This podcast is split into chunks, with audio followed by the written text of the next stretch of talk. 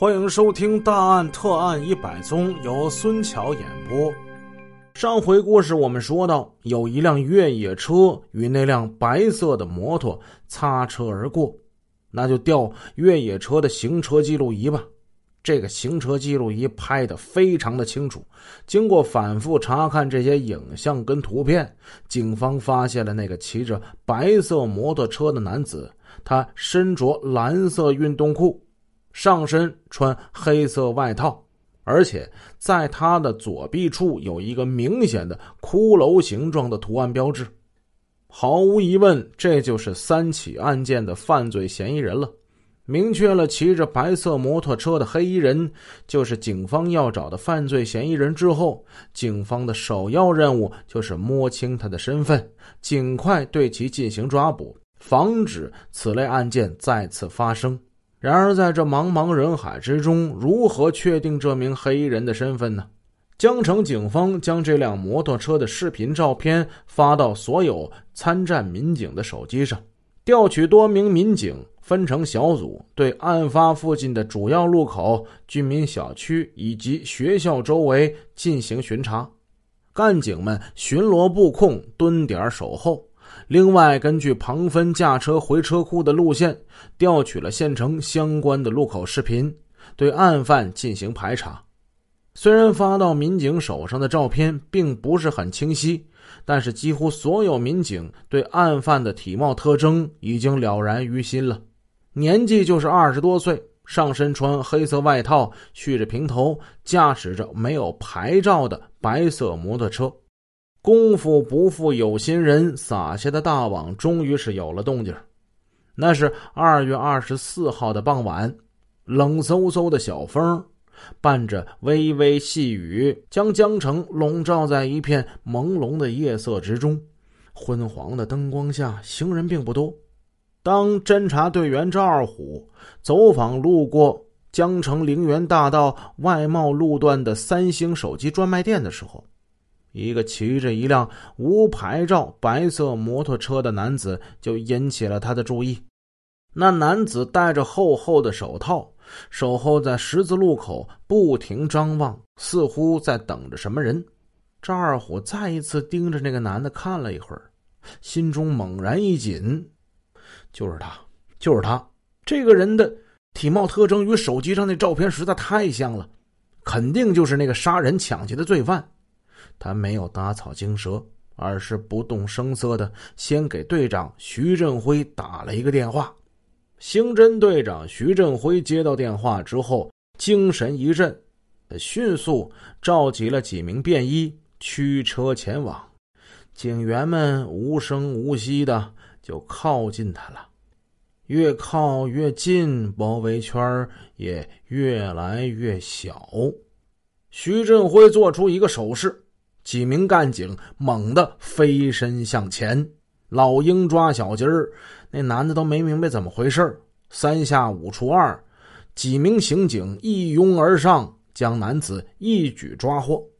民警随即对他的摩托车后备箱的物品进行了提取，发现在他的后备箱里的一个塑料袋里装着衣服，打开一看，是一件黑色的上衣，一条牛仔裤。巧的是。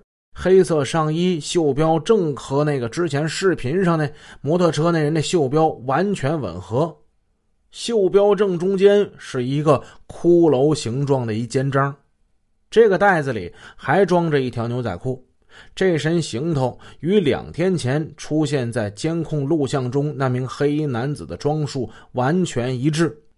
与此同时。警方还从摩托车的坐垫箱子里边提取到了一个带血的帆布包，这个帆布包上的血迹通过 DNA 鉴定，证实为死者孔庄梅所留。由此，警方认定这个男子就是杀害孔庄梅的犯罪嫌疑人。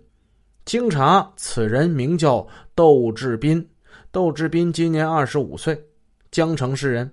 在大量证据面前，窦志斌对自己所犯的三起抢劫罪供认不讳。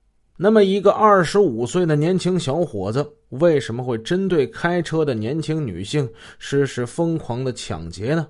说起来呀，这些都是因为赌博惹的祸。经查，没有正当职业的窦志斌，不知道什么时候开始学会了赌博。随后的日子，他几乎是天天泡在赌场上，甚至说没钱的时候，他就在那赌场光看也能看上一天。久而久之，已经嗜赌如命，成为了一名赌徒了。二零一二年，因为赌博被公安局治安拘留过十天，但是他并没有因此而悔改，依旧是我行我素，沉迷于赌博不可自拔。因为他没有稳定的收入来源，他在外边东借西扯，拆东墙补西墙，甚至不惜借下高利贷。最后欠债的这窟窿越来越大，保守估计吧，也得欠了有几万块了。被逼得走投无路的窦志斌，整天为钱发愁。看见他这些债主，他不是东躲就是西藏。也许有债主许下了他的价钱了，再不还钱，据说要卸他胳膊、卸他大腿。他每天就这样活得心惊肉跳的。为此，他跳河的心都有了。二零一三年十月二十四日，他骑着摩托车在街上瞎逛，心中忽然就跳出一个一个自己想起来都感觉可怕的念头：豁出去了吧？要不就就抢一回，就一次，抢这一笔呢，还了人家的赌债，然后金盆洗手，我就不干了。那天下午五点，他从一家杂货店买来了一把水果刀，准备作案。那天晚上九点半，他看到一个年轻女子开着一辆奥迪越野车从自己面前驶过。他一看呀，开着奥迪，嗯，这是个越野呀，SUV，他肯定有钱的。他，妈的，就是他了。夜晚天黑，一个单身女子正好符合他下手的条件。他妈的，天助我也！他立即是发动了摩托车，紧紧跟上了奥迪。茫茫夜色之中，紧随其后的摩托车左晃右拐，车手一身黑衣。他恰似一只飘忽不定的幽灵，一直飘到女子的车库旁。第一次干这抢劫的勾当，他也害怕，担心对方叫喊，于是他掐紧了自己手中那把刀，这把刀也给他壮了胆儿。